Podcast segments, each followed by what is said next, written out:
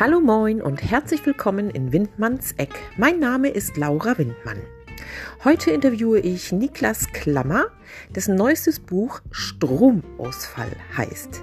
Darüber und über seine anderen Bücher und all das, was er sonst so treibt, unterhalte ich mich gleich mit ihm. Viel Vergnügen!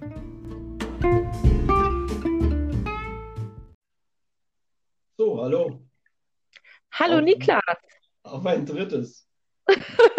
Ja, äh, liebe Zuhörer, wir müssen dazu sagen, wir starten jetzt das dritte Mal diese Aufnahme, damit Sie einwandfreien Klang haben.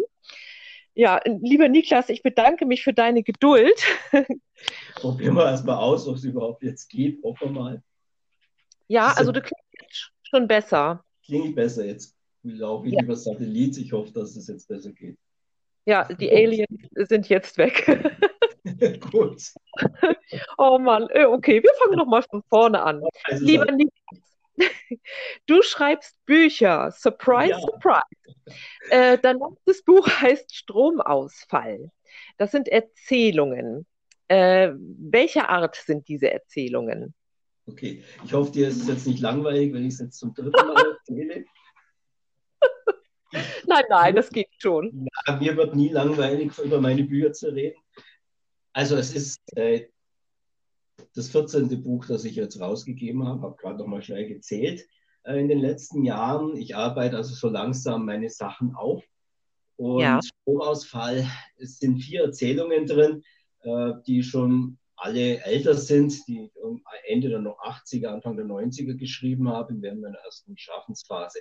Die sind Mhm. unterschiedlich. Die ersten zwei Geschichten gehören zu so einer Gruppe von Erzählungen und Romanen, die ich damals geschrieben habe. Nennt sich, dieser Zyklus nennt sich Jahrmarkt in der Stadt. Und dazu gehörig Mhm. habe ich schon zwei Romane rausgegeben, Nutzlose Menschen und äh, die Wahrheit über Jürgen. Es, ich habe in der Hinterhand noch einen Kriminalroman, der damals entstanden ist. Ich habe ein Band mit Erzählungen und einen Kurzroman rausgegeben, Steine Lichter. Äh, dieser Zyklus spielt in den 90er Jahren, in den frühen 90er Jahren in Augsburg und ist so eine Mhm. Art Schlüsselroman, in der alle möglichen Gestalten immer wieder auftauchen. Ich habe also jedem praktisch eine, einmal die Hauptfigur werden lassen in einem Buch. Und einer dieser Leute, die hier in diesem Buch erwähnt werden, in den Büchern erwähnt werden, ist ein gewisser Nikolaus Klammer, äh, Mhm. ein Beamter im ein Einwohnermeldeamt, ziemliches arrogantes Arschloch. Den habe ich benutzt. Diesen Namen habe ich dann benutzt, als ich das erste Mal ins Internet gegangen bin vor 20 Jahren und mich da in literarischen Foren umgetrieben habe. Und der Name ist geblieben, der steht bei mir heute äh, an der Haustür und sehr viele Men Freunde, die mich kennen, die nennen mich inzwischen auch Nikolaus oder Niklas. Und äh, auch meine Frau nennt sich im Internet äh, Frau Klammerle. Äh, hat sich einfach so eingebürgert. Ja, ich bin jetzt also der Nikolaus M. Klammer. Ja, ja, genau. Hatte ich ja schon gesagt, äh, bitte? Um auf die anderen zwei Geschichten in dem Band nochmal einzugehen. Tradition Mhm. und Krisis, die sind nicht einfach. Das sind also wirkliche, ich würde mal tatsächlich sagen, Kunstwerke, äh, in denen ich äh, versucht habe, äh, damals nicht bedrängende Themen äh, zu beschreiben. Und das Erschreckende war jetzt, als ich die Texte wieder aufbereitet habe, sie sind unheimlich aktuell. Ja, es könnte also sein, dass Tradition jetzt im Lockdown geschrieben worden ist und Krisis beschreibt also das Wiedererstarken von rechtsradikalen Kräften bei uns äh, in sehr jenseits von Zeit und Raum, in einem sehr abstrakten Umfeld. Also die Geschichten sind nicht einfach zu lesen. Die ersten zwei schon eher aus diesem Zyklus, die anderen zwei sind doch harte Kost. Ja. Also passen gut alle zusammen. Und Mhm. ich habe es jetzt, also ich finde das Buch ist schön geworden. Ich habe äh, im Cover habe ich ein Bild von einem Freund von mir, einem Maler, äh, Bernd Wurzer heißt der, der malt sehr expressionistische Sachen. Und habe ich Ja. mit seiner Erlaubnis und äh, habe auch ein paar nette Illustrationen drin. Das Buch ist eigentlich sehr schön geworden. Mhm. Ja, das Cover habe ich gesehen bei Instagram. Das hat mir auch sehr gut gefallen, muss ich sagen. Es Ja. passt. Ja. Ja. Äh, Niklas, du hast auch einen Fantasy-Zyklus geschrieben, Brautschau. Äh, magst du darüber mal erzählen? Kann ich machen, klar, gerne. Äh, Brautschau mhm. ist auch der erste Roman, den habe ich angefangen, auch mit 24, war natürlich nie fertig. Habe mir gedacht, oh toll, ich muss jetzt auch mal einen, einen Fantasy-Roman schreiben. Machen ja alle. Und zu der Zeit, als ich da angefangen habe, da kam zum ersten Mal, haben alle Herr der Ringe gelesen und die Kronensachen und ich habe mir gedacht, das muss doch auch besser gehen und habe dann äh, diesen Roman Meister Siebenharts Geheimnis den ersten Band der Brautschau-Trilogie angefangen. Inzwischen ist er fertig und veröffentlicht. Äh, es ist eine Mischung aus Fantasy und Science Fiction, einer dystopischen Zukunft, äh, wo wir die Welt inzwischen gut kaputt gemacht haben. Es ist 6000 Jahre sind also vergangen, bis wir uns da selbst vernichtet hatten. Und heutzutage, es spielt in Europa tatsächlich, auch in Bayern, und, äh, aber eben in 6000 Jahren und da hat sich doch einiges verändert. Es ist so eine Steampunk-Welt, äh, wo also sehr ah. viele Reste auch von uns noch da sind. Die Menschen haben sich aber verändert. Es gibt also auch sowas wie Magie. Und äh, es lebt, laufen noch Roboter rum und äh, sehr spannend. Mhm.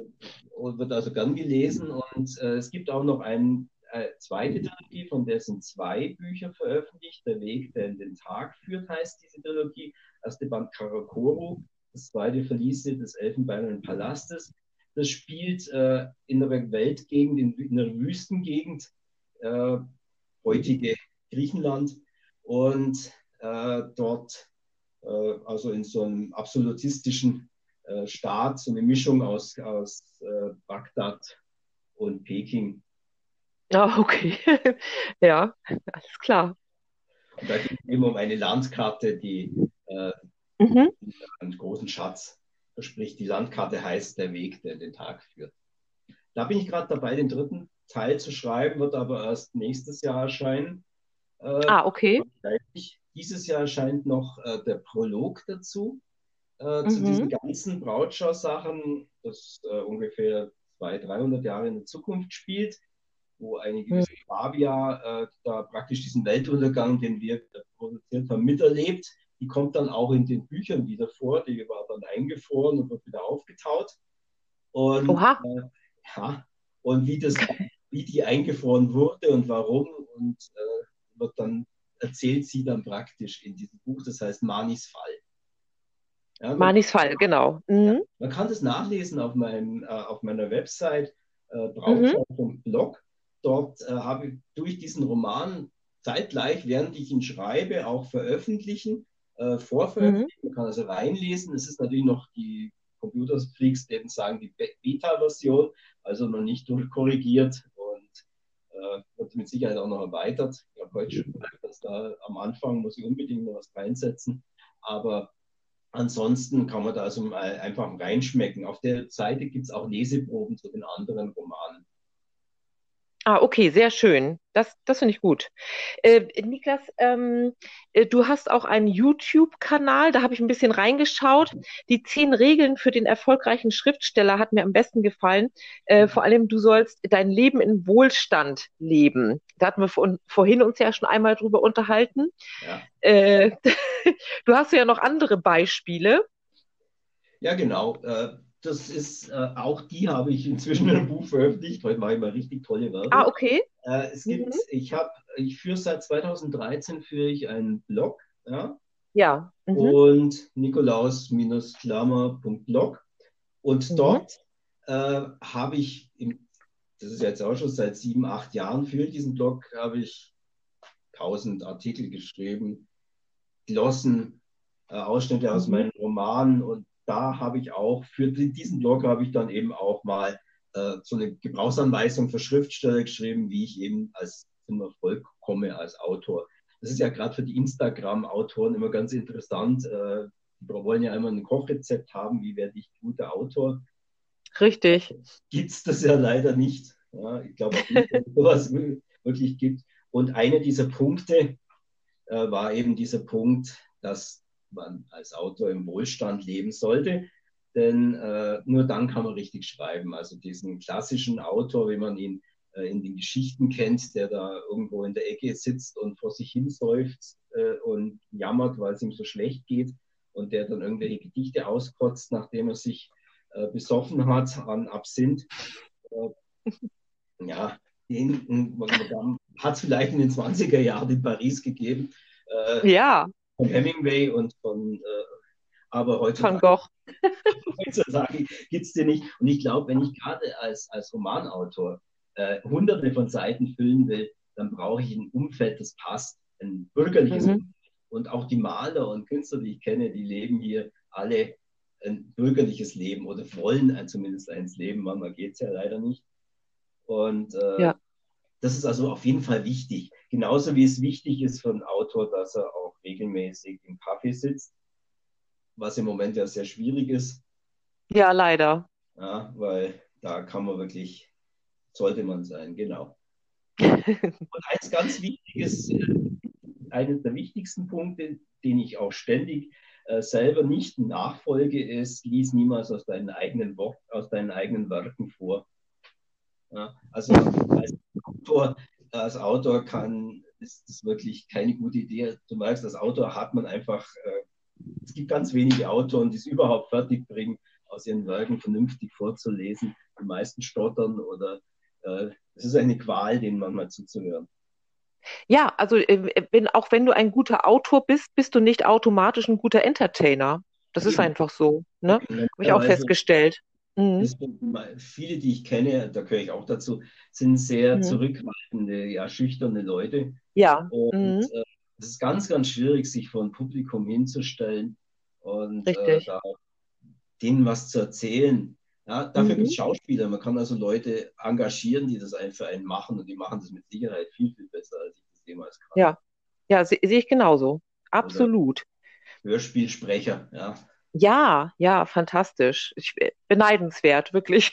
Ich aber keinen kenne und auch zu geizig bin, einen zu bezahlen, auch so, dass ich ab und an auch bei Lesungen halt, und die kann man dann auf YouTube anhören. Im Moment geht es ja wegen der Pandemie nicht, dass man in ein Lokal geht und eine Lesung hält.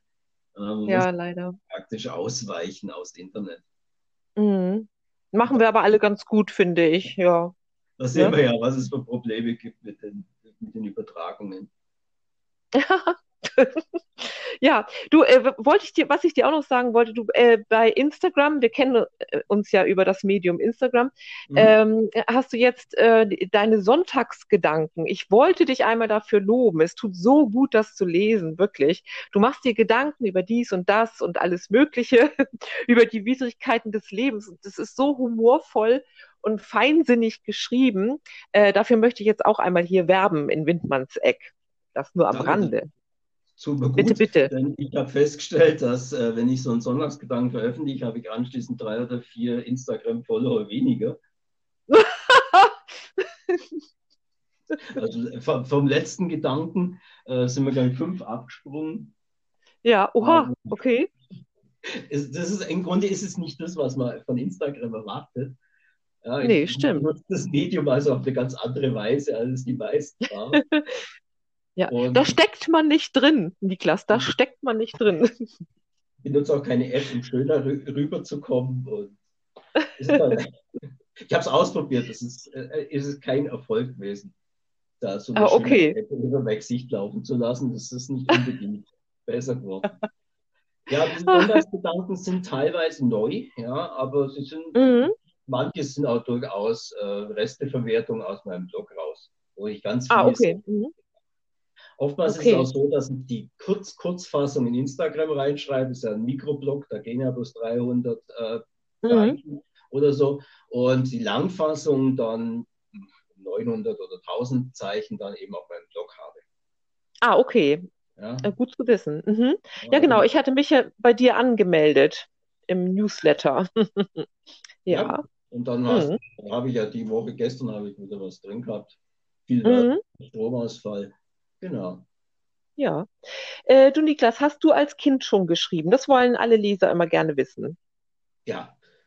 Äh, tatsächlich mhm. habe ich in dem Augenblick, wo ich äh, schreiben gelernt habe, angefangen, Geschichten zu schreiben. Vorher bin ich ja. den Leuten den Nerven gefallen, weil ich es ihnen erzählt habe, meine Geschichten. Jetzt, nachdem ich sie geschrieben habe, konnten sie dem dann ein bisschen ausweichen. äh, oh. Also ich bin in einer sehr prosaischen, um nicht zu sagen literaturfeindlichen Familie aufgewachsen. Ja, da Okay. ist also immer, da, der, da spinnt er halt. Ja. Und äh, also mein Bruder würde sich wahrscheinlich lieber einen Finger abschneiden, als dass er was von mir liest. Herrje. Ja, das ist so. Geschwisterliebe. Ja, ganz schlimm. Meine, Schwester Mhm. geht's besser, äh, die ist auch zehn Jahre älter als ich. Äh, die liest auch meine Sachen, da funktioniert's. Aber sonst äh, Mhm. habe ich in meinem Umfeld eigentlich war ich der Einzige, der geschrieben hat. Und das war für mich von Anfang an ein Bedürfnis, weil Fantasie, die Mhm. ich hatte, da auf die Weise ausleben. Es ging natürlich los. Man hat dann am Anfang halt, habe ich Cowboy-Romane angefangen. Ja, man fängt ja dann als, als Achtjähriger oder Zehnjähriger oder Zwölfjähriger tausend Sachen, tausend riesige Bücher an und schreibt Mhm. Zu Ende, die meisten enden nach zwei Seiten. Und dann eben Science Fiction und Fantasy und dann eben langsam dann mit der Pubertät kommen dann auch Gedichte natürlich. Ja, Ja. das aber Gott sei Dank wieder las- gelassen. Das ist das, dieses Dichte schreiben, Gedichte schreiben, das ist so eine Art ja, Pubertätskrankheit, die legt man dann irgendwann. Das stimmt, ja, habe ich auch gemacht. Und ich dürfte jetzt die Dichter nicht hören, sonst sind sie stinke beleidigt. Ja. Aber äh, also das mache ich nicht mehr und dann halt ernsthaft. Ich habe dann mit 18 bis, bis ungefähr 30 habe ich dann versucht, wirklich intensiv äh, mich zu bewerben, bin, habe Lesungen gemacht, habe Verlage angeschrieben, habe versucht, in, den, in das äh, Augsburger und Münchner Kulturleben reinzukommen und habe eigentlich nur immer Ohrfeigen bekommen von allen. Mhm. Okay. Und dann war es so, dass ich eben verheiratet war und äh, wir praktisch von dem miesen Gehalt meiner Frau, die Kinderkrankenschwester, ist, leben mussten. Und Mhm. dann plötzlich auch zwei Kinder kamen, überraschenderweise. Und äh, ja, die mussten wir ja dann auch irgendwie großziehen und dann habe ich für ungefähr 10, 15 Jahre überhaupt nicht mehr geschrieben. Habe Oh, in okay. verschiedenen Jobs gearbeitet, bis ich dann den Ja. Beruf gefunden habe, den ich jetzt ausübe. Und Mhm. äh, dann habe ich jetzt auch wieder, nachdem das jetzt wieder ist, die Kinder sind aus dem Haus, bin selbstständig, Mhm. einigermaßen zumindest. Und äh, der Ältere ist ja jetzt schon 30 und habe dann jetzt wieder angefangen zu schreiben, eben vor zehn Jahren ungefähr, als ich äh, 50 geworden bin, äh, habe ich angefangen wieder zu schreiben und habe dann eben viele Sachen fertig geschrieben, beendet, habe den Blog begonnen und gebe jetzt die Bücher raus im Selbstverlag. Ich habe einfach keine Lust mehr, äh, hinter irgendwelchen Verlagen hinterher zu rennen und denen da meine Mhm. Bücher zu bieten, äh, wie 10.000 andere. Ja, das ist Ja. mein Angebot, mag gut mag passen, aber in dem Überangebot sehe ich da gar kein, kein Ende. Deswegen mache ich es im Eigenverlag. Natürlich verkaufen sie Mhm. nicht. Ja? Also von meinem Mhm. letzten Roman, den ich veröffentlicht habe im Anfang November, also vor fünf Monaten ungefähr, äh, Ja. war mein Roman äh, Das Geheimnis der Eulenvilla, aber ein Traum. Und der Roman hat sich insgesamt achtmal verkauft. Darunter, darunter äh, sechs, siebenmal als äh, E-Book. Ah, okay. Grundbuch. Also äh, ich kann davon nicht leben, aber deswegen habe ich auch einen anderen Beruf nebenzu. Damit, Ja. Wohlleben, damit das Wohlleben sicher ist. Richtig. Ähm, äh, du sag mal, hast, warst du schon auf Lesungen oder gehst du auf Lesungen? Hast du irgendwas geplant, trotz Corona, irgendwas in Aussicht? Ja gut, ich meine, ich mache auf dem YouTube-Kanal ab und an was. Äh, ich habe Ach so, ja. habe früher viel Lesungen gehalten, auch wenn ich der, der Meinung bin, dass ich es nicht machen sollte. Äh, jetzt in letzter Zeit eigentlich kaum. Ja, wie Mhm. gesagt, seit einem Jahr, seit einem Jahr sind wir eh alle im Lockdown und es geht nicht. Richtig. Es ist überall zu, du kannst nichts machen. Und Mhm. äh, deswegen eben übers Internet. Ich meine, über, dadurch, dass ich jetzt mit dir dieses Interview führe, habe ich ja jetzt äh, einen Podcast mir erstellen dürfen bei. Richtig. Äh, Mhm. habe auch ein schönes Bildchen schon reingesetzt von mir. Ach echt? Da muss ich ja nochmal gucken nachher. äh, da kann ich jetzt auch meine Texte dann mal äh, Ja, hochstellen. Werde ich also auf jeden Fall mal machen. Eine neue, genau. Stimmt es dann im Ton? Äh, apropos, apropos Text, ähm, bist du dann auch so lieb und schickst mir in den nächsten Tagen eine kleine Leseprobe aus einem deiner Werke? Ja, soll es eher was Netteres aus dem Blog sein, so in die Richtung Sonntagsgedanken? Das wäre doch, glaube ich, ganz nett, Oh oder? ja, ja, das hört sich gut an. Das hätte ich gerne, bitte. Zum Beispiel, zum Beispiel äh, uns, äh, unser Pak Choi-Drama berichten. Das, ist, das bietet sich ja an. Mache ich so.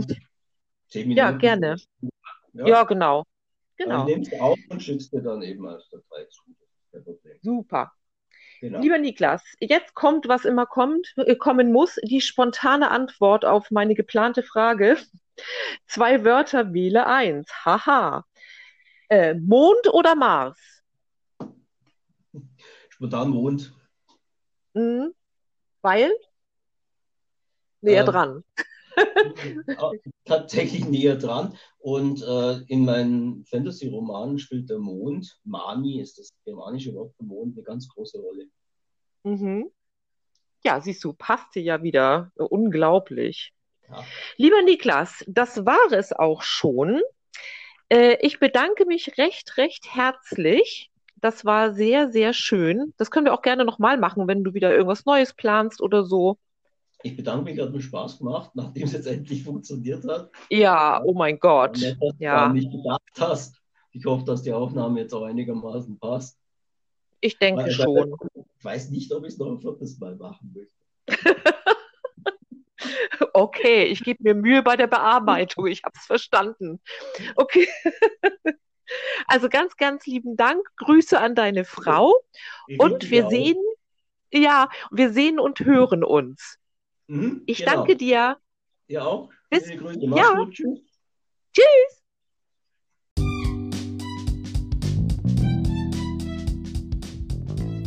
Sie hörten ein Interview mit dem Schriftsteller Nikolaus Klammer.